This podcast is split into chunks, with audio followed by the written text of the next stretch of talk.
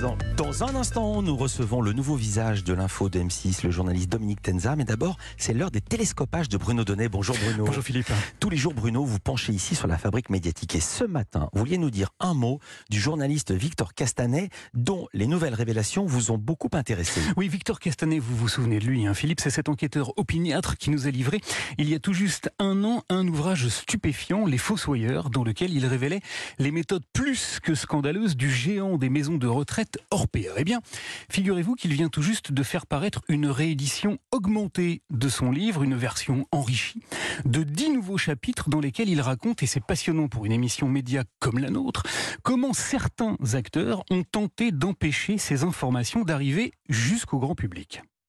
Une société cotée en bourse comme Orpea fait appel à un certain nombre d'acteurs de l'ombre, dont des sociétés d'intelligence économique, des boîtes de communication de crise comme Imachette, pour manipuler l'information, allumer des contrefeux et essayer de limiter l'impact. Victor Castanet l'a raconté hier soir sur France 5. Orpea a tenté de faire enterrer les fossoyeurs. Et pour manipuler l'information, comme il le dit, eh bien le groupe a fait appel entre autres à la société Image 7 qui a employé des méthodes dont on ne soupçonnait pas l'existence. Par exemple, cette société a eu l'idée d'influencer les médias en prenant une initiative incroyablement pernicieuse. Elle met en place, peu après avoir reçu mes questions à l'été 2021, un sondage d'ampleur avec la société Odoxa sur le bien vieillir.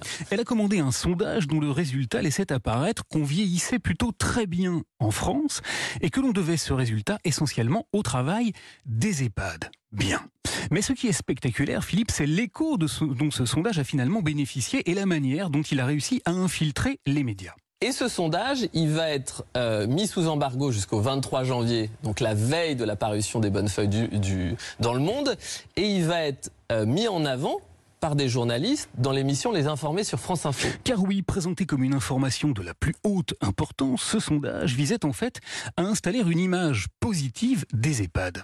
Et à ce moment-là, ni les journalistes en plateau, euh, ni le grand public n'est au courant que ce sondage est mis en place pour contrecarrer une enquête journalistique apparaître dans 48 heures. Mais c'est pas tout. Dans son livre, Victor Castanet raconte aussi que des sociétés d'intelligence économique, j'adore ce terme, ont également allègrement manipulé l'information pour essayer d'embobiner l'opinion. Par exemple, le journaliste explique que l'an dernier, dans l'émission de Cyril Hanouna sur C8, l'animateur a lancé une grande consultation sur Twitter. Là, l'angle, c'est euh, est-ce que les accusations du livre sont infondées? Il a demandé à ses téléspectateurs s'ils pensaient que Victor Castanet disait la vérité. Les résultats sans équivoque sont tombés et ils ont été livrés à l'antenne. Effectivement, dans les résultats, vous avez 72 000 et quelques participants. Il y a plus de 70% euh, euh, qui vont dire que les accusations du livre sont infondées. Le X, c'est qu'en menant sa petite enquête, Victor Castanet s'est aperçu que les résultats avaient été très largement truqués, faussés.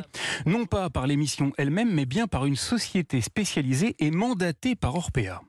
Et en fait, on apprend quelques jours plus tard qu'il euh, y a euh, des, une boîte de réputation digitale qui a été euh, missionnée par un des acteurs du secteur des EHPAD pour manipuler hmm. ce sondage. Et en vrai, ça coûte rien. C'est extrêmement facile à faire. Eh oui, car comme Victor Castanet l'a expliqué hier sur RTL, dont il était également l'invité, orienter un sondage de ce type est un jeu d'enfant. Ils font appel à une, à une armée de faux comptes Twitter et en deux secondes, pour, pour moins de 10 000 euros, ils inversent le sondage. Ils s'inversent le sondage. Alors voilà, ces nouvelles révélations sont importantes, hein, Philippe, car elles viennent nous montrer que si l'information est puissante, elle est aussi infiniment fragile, attaquée, malmenée par des spécialistes dont c'est aujourd'hui le métier, car si dans le cas d'Orpea, leur travail de SAP n'a heureusement pas réussi à fonctionner, le simple fait que ces sociétés-là existent et qu'elles soient si grassement rémunérées par leurs clients démontre que leur mission réussissent forcément très régulièrement. Un an après la sortie des Fossoyeurs, Victor Castanet a remporté le prix Albert Londres. Quant à Orpea, eh bien, elle est toujours en contrat avec la société Image 7 Fidélité quand tu nous tiens. Merci beaucoup, Bruno Donnet. À demain.